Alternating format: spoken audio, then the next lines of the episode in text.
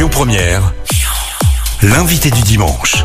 Merci d'écouter Lyon Première. Ce matin, euh, j'ai deux invités à vous proposer dans un domaine que vous ne connaissez pas forcément. On va partir ensemble à la découverte de Rebellion euh, avec deux de ses représentants et c'est bien la première fois que je n'ai pas l'identité des personnes que j'interviewe. On va vous appeler Dany et Alex puisque c'est les prénoms que vous m'avez donnés. Bonjour, par exemple Alex. Bonjour, enchanté. Dany est à côté de vous et vous allez nous parler de ce qu'est euh, Rébellion qu'on voit un peu sur les réseaux sociaux, dont on sait peu de choses. Alors ce que je peux peut-être déjà dire, c'est que vous vous présentez comme un mouvement alternatif, anti-autoritaire, participatif et collaboratif. Une fois qu'on a dit ça, il y a des choses à expliquer.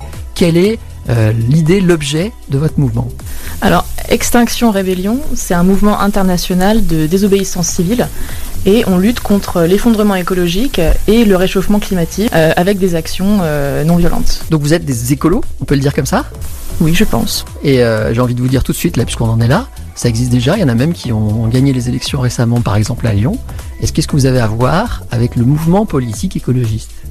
Alors, Extinction Rébellion, on est un mouvement euh, qui est apartisan. On n'est pas non politisé, mais on ne prend pas parti euh, avec des partis politiques. Écoutez, la, la posture euh, d'Europe Écologie Les Verts à la ville, euh, nous on estime que c'est pas suffisant. On estime que c'est bien de mettre des pistes cyclables, que c'est des gens qui ont une certaine bonne volonté comparé à des politiques précédents. Euh, néanmoins, on voit que ça suffit pas et que euh, y a des prises de position en tant que politiciens, politiciennes qui pourraient prendre, qu'ils ne prennent pas, notamment vis-à-vis du gouvernement, du pouvoir en place. On sait très bien que c'est compliqué. Notre optique, c'est pas d'être euh, dans une guerre ouverte avec eux. Si jamais on peut euh, même avoir des des convictions communes. Nous, on n'est on pas dans une optique d'avoir une, une guerre de camp. Euh, néanmoins, euh, nous, on, on met la barre euh, haute. Et la barre haute, en fait, on la met à la hauteur à laquelle il faut qu'elle soit pour résoudre les problèmes écologiques. Alors, euh, en fait, si j'ai dit que je connaissais pas vos identités, c'est pas pour rien. C'est parce que vous menez des actions qui parfois sortent de la légalité. Finalement, c'est pour ça que vous voulez pas être connu. Si j'ai bien compris. Voilà, c'est le principe de la désobéissance civile. On considère que euh, face à l'urgence climatique euh, qui nous menace tous, il faut prendre des actions donc qui incluent parfois euh, de ne pas respecter la loi, euh, ceci dit en respectant certains principes euh, que l'on s'est fixés en tant que mouvement. Mais quand euh, vous faites ça, euh, vous le faites pourquoi? Parce que vous pensez que c'est le seul moyen euh, de faire avancer vos idées? On est on fait de la désobéissance civile. Donc euh, vous nous parlez de l'égalité, d'illégalité. euh, la réponse est contenue dans la définition de la désobéissance civile. Euh, la désobéissance civile, euh, ça veut dire que on refuse explicitement et de manière assumée euh, des règles du jeu, des lois qui ont été fixées euh, par euh, une certaine société, on va dire. C'est pas tout le monde qui crée les lois. Et, euh, en fait, on estime que notre pouvoir d'agir en tant qu'habitant ou à un certain point qu'être humain ou voire qu'être vivant, on s'exprime, on parle, on explique, on essaie d'être pédagogue, mais on se rend compte que ça suffit pas, qu'on n'est pas écouté, que tout ce qu'on peut dire, mais qui sont des constats basés sur, des rapports du GIEC, par des scientifiques, on n'est pas sur, des pensées spirituelles qui se des, à des croyances, on est sur des éléments empiriques, on est sur la fonte de l'Antarctique, on est sur les feux de forêt, on est sur euh, l'acidification des océans. Et en fait, tout ça, à la base Extinction Rébellion, on voit ce qui se passe, on informe, peut-être qu'on va dans les partis politiques, mais on se rend compte que là aussi on est très impuissant, et donc on se demande quoi faire, et finalement, bah, on se dit, euh, si les règles du jeu ne permettent pas de changer le jeu en étant intégré dans le système, en étant un bon petit soldat, entre guillemets, et ben on va passer à d'autres moyens. L'écologie, c'est un sujet qui existe euh, depuis des années. Il y a des militants écologistes qui agissent depuis des décennies. Et qu'est-ce qui a changé depuis? Eh bien, pas grand-chose. On, on court de plus en plus à la catastrophe. Donc, de toute évidence, ce qui a été fait avant, ça n'a pas fonctionné. Extinction Rebellion, c'est un mouvement qui est quand même très récent, euh, qui a à peine deux ans. Donc, on s'est dit, on va essayer quelque chose de, de nouveau, parce que de toute évidence, ce qui a été fait avant, ça ne marchait pas. Une forme d'impatience qui s'exprime en fait, hein, c'est ça, de manière assez rapide et assez, assez, assez forte. Je dirais pas d'impatience, mais de nécessité, parce que la crise climatique, elle est là, elle est maintenant, et on va la sentir très vite, on la ressent déjà. Alors justement, comment on y arrive avant de prendre des exemples d'actions que vous menez Donc on l'a dit hein, tout à l'heure, en faveur plutôt de thèmes écologiques pour défendre la planète, je fais un gros résumé. Euh, comment on arrive dans ce mouvement si c'est un peu secret et anonyme Comment on fait? Je dirais que c'est anonyme, mais pas secret. La grande majorité des personnes qui se revendiquent XR euh, découvrent Extinction Rébellion via Internet, via les réseaux sociaux, via les actions. Et on est présent d'ailleurs sur euh, la plupart des réseaux sociaux, euh, Instagram, Twitter. Euh, on était présent sur Facebook jusqu'à ce qu'on se fasse censurer par Facebook. Et c'est par ce biais-là que les personnes nous contactent et viennent participer à des réunions d'accueil. Alors moi, je, une des premières fois où j'ai entendu parler de vous, c'était pour une action qui s'appelait Trottinette. On va y revenir.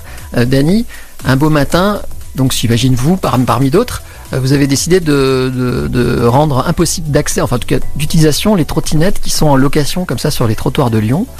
Euh, donc ça a posé des problèmes notamment euh, aux propriétaires de, ces trottinettes, mais pas seulement, aux usagers aussi.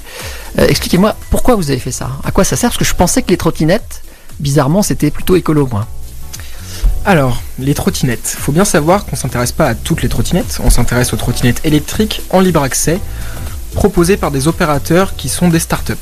Ces opérateurs ont une communication en expliquant que les trottinettes, c'est de la mobilité douce, que ça va résoudre nos problèmes, notamment de la voiture en ville, etc. Ils revendiquent des trottinettes qui sont écologiques. C'est parfaitement faux. Ça colle à la première revendication de notre mouvement, qui est de dire la vérité, autant pour les élus que pour les médias, que pour les entreprises. Et ça pollue pas euh, par rapport à une voiture? Et ben en fait si, c'est que la pollution est délocalisée. On a des batteries dedans qui sont absolument dégueulasses, qui sont produites dans des conditions de travail dans des pays où il y a des mines pour produire tous ces terres rares, ces, matériaux euh, qui sont nécessaires pour les batteries, euh, qui demandent un processus de production extrêmement polluant et on a des analyses de cycle de vie qui montrent qu'en fait les trottinettes polluent presque autant que les voitures. Parce qu'en fait il faut savoir que cette action contre les trottinettes, on n'est pas arrivé et on a défoncé les trottinettes par plaisir. Nous, on n'est pas du tout pour ça. On n'est vraiment pas. On est écolo. Notre optique, c'est pas de défoncer les trucs pour défoncer les trucs. On a expliqué, on a alerté, on a discuté, on est allé parler avec tout un tas de personnes. Personne nous a écouté. Tout le monde, tout le monde s'en fout et tout le monde reste là à dire oh les trottinettes c'est super, les trottinettes c'est super. Alors que toutes les analyses montrent, y compris les pratiques sociales, c'est-à-dire que les pratiques sociales c'est quoi? C'est si jamais les utilisateurs de voitures se mettent à prendre leur trottinette, ça reste un peu mieux d'un point de vue global. Sauf qu'en fait, on se rend compte que les trottinettes, elles remplacent pas les gens qui prennent les voitures. Elles remplacent la marche à pied, le vélo et les transports en commun. Trois moyens qui, eux, pour le coup, sont bien plus écologiques. Alors du coup, euh, il y a des gens qui nous écoutent là et qui utilisent ces trottinettes. Comment vous vivez le fait que bah voilà, on se lève un matin pour aller travailler, on est déjà à la bourre, on compte sur ces services et tout d'un coup vous vous les avez bousillés, on va dire ça comme ça. Comment vous vivez cette euh, impopularité à ce moment-là quoi? Parce que ça pose quand même plein de problèmes à plein de gens euh, qui ont besoin euh, aujourd'hui de ces moyens de transport aussi. Nous, on pense qu'il faut commencer par remettre en comparaison l'inconfort perçu suite à nos actions avec euh, l'impact écologique que ces entreprises ont. J'aimerais aussi demander comment est-ce que les gens faisaient pour se déplacer avant que les trottinettes arrivent il y a moins de 24 mois. Euh, on est conscient que ça peut provoquer des désagréments, mais on est convaincu que ces trottinettes n'ont pas leur place euh, ni à Lyon ni dans aucune ville de France et qu'on a dû euh, arriver à ce, jeu- à ce type de mode d'action euh, pour nous faire entendre. Alors on va prendre un autre exemple que les trottinettes. J'ai vu que vous n'aimiez pas beaucoup les enseignes lumineuses dans les magasins, surtout la nuit. Euh, ça on comprend, ça, consomme quoi, c'est ça le problème? Oui, tout à fait.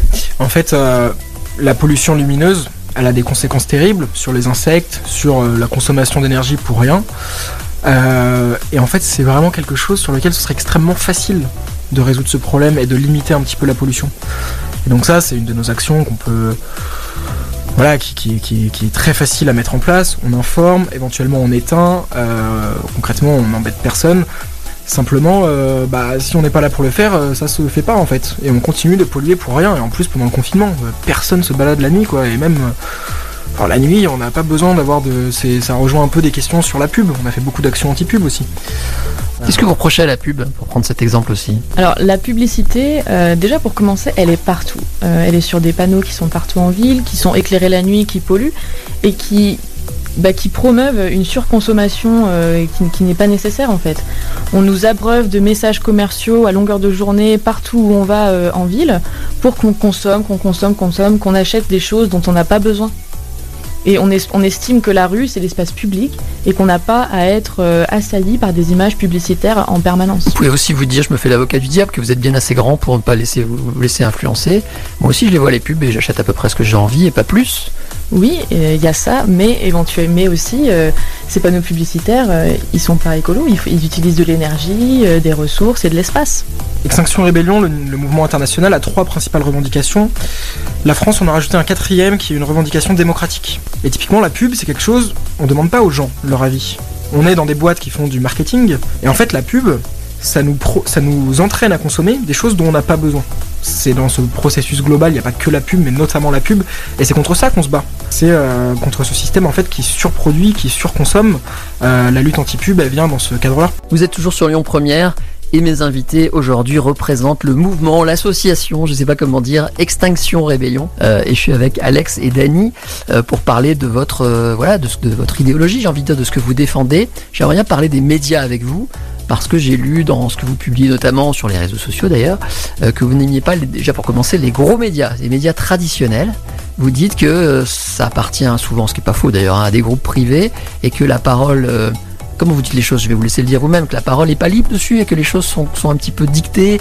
Il y a une censure euh, qui est en place, on ne peut pas s'exprimer euh, sur, ter- sur certains sujets.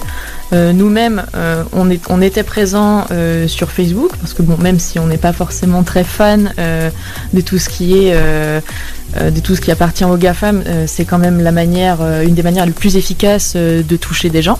Et on s'est fait censurer euh, au mois de septembre suite à notre action euh, sur les trottinettes, sans aucune, sans aucune raison, sans aucune justification.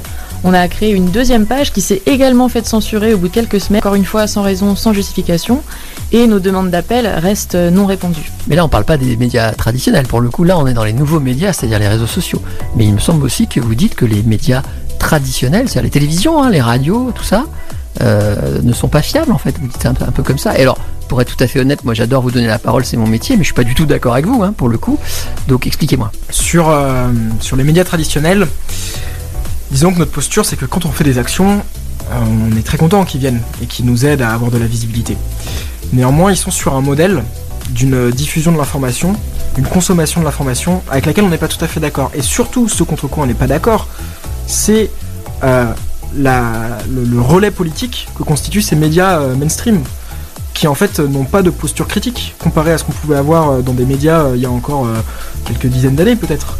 Je suis pas du tout spécialiste de l'histoire des médias, mais ce qu'on voit, c'est des temps d'échange très courts qui laissent pas le temps aux personnes de s'exprimer, de- de- d'exprimer bien leurs idées, une culture du buzz euh, dans laquelle on s'inscrit parce qu'on n'a pas le choix de faire avec. Ça existe aussi, ça existe surtout sur les chaînes d'infos, mais les médias traditionnels euh, font des long- longues interviews comme je suis en train de faire avec vous. Je pense à plusieurs radios, plusieurs chaînes de télé qui prennent du temps avec des politiques, avec des, des gens de la société civile. Ça existe aussi. Il n'y a pas que la culture du buzz. Oui, mais c'est pas n'importe qui qui est invité. Et puis euh, moi, je vous répondais surtout pour les chaînes d'infos en continu là quand même. Ouais, c'est ça que vous, qui que- vous dérange. C'est principalement ça qui nous dérange. Et puis c'est c'est ce que ça, comment est-ce que ça, ça manipule l'opinion? Qu'est-ce que le- les plans de caméra qui sont faits Comment on donne la parole aux gens Comment on coupe, euh, comment on coupe des, citations pour euh, faire dire un peu ce qu'on veut C'est tout ça qui nous dérange. Et dans un schéma plus global de nos sociétés, le, la, triptyque euh, entreprise, médias et politique, c'est ce, ce, monde-là qu'on critique. Et c'est un monde qui, qui est relativement homogène, qui, est, qui a une, qui a une, représentation du monde. Très consumériste, euh, très euh, sur une certaine vision du travail et surtout de la division sociale du travail, des, des modèles qui ne nous correspondent absolument pas. Alors si on revient aux nouveaux médias, pour le coup, heureusement qu'ils existent à votre époque, parce que euh, avant qu'ils existent, vous n'auriez pas pu euh, être aussi euh, diffusés finalement. Euh, c'est possible, c'est vrai qu'avec ces médias-là, on crée notre propre compte et on diffuse euh, notre information euh, nous-mêmes, euh, qui n'est pas Donc toujours, c'est pas si euh, mal, pas toujours. C'est assez libre. Alors nous, on préférerait être uniquement sur euh, des médias libres tels que Mastodon ou des, ou des choses auto-hébergées. Le fait est que bah, aujourd'hui, la meilleure manière d'interpeller les gens et de se faire connaître, c'est d'utiliser euh, d'utiliser ces médias. Vous allez encore faire une action, j'ai vu, je sais pas quoi en fait. Vous l'avez mis sur les réseaux sociaux. Le 21 décembre, c'est demain. Qu'est-ce qui va encore se passer? Alors, pour l'action de demain, on va, on va vous répondre dans 5 secondes. Il y a deux petits points qu'on aimerait bien mettre en avant. C'est tout de même qu'Extinction Rébellion, c'est un mouvement écologique, Mhm. mais qui estime que l'écologie, sans réfléchir les conditions de vie et donc les questions sociales, c'est impossible. Donc, on va faire de plus en plus des actions dans ce sens. En fait, il faut réfléchir à une écologie inclusive. Une écologie inclusive, ça correspond à revenir sur beaucoup de problématiques sociales qu'on connaît depuis longtemps dans nos pays et dans le monde entier. Effectivement, euh, demain on mène une action, euh, XR Lyon Fête Noël. Et donc euh, notre action va être sur le thème de euh, la surconsommation, c'est-à-dire qu'on va faire une action euh, sur- vers un temple de la consommation bien connu à Lyon. Je ne peux pas vous en dire plus pour l'instant. Donc on en entendra parler dans la presse traditionnelle qui vous plaît pas trop. Demain, c'est ça. et sur nos réseaux, Et si, sur vous, décidez, Première, si vous promis. décidez de, de nous suivre, euh, et vous aurez les détails après. Mais merci d'être passé. Et puis on va se tenir au courant de votre action. Et puis j'espère qu'un jour euh, vos idées euh, gagneront du terrain et que du coup euh, vous n'ayez plus besoin de voilà entre guillemets d'être dans l'illégalité euh, pour mener vos actions. Bon courage et puis merci. Et puis vous le savez, euh, la parole est libre sur Lyon Première désormais. Un petit mot pour finir, Alex. Euh, extinction? Rébellion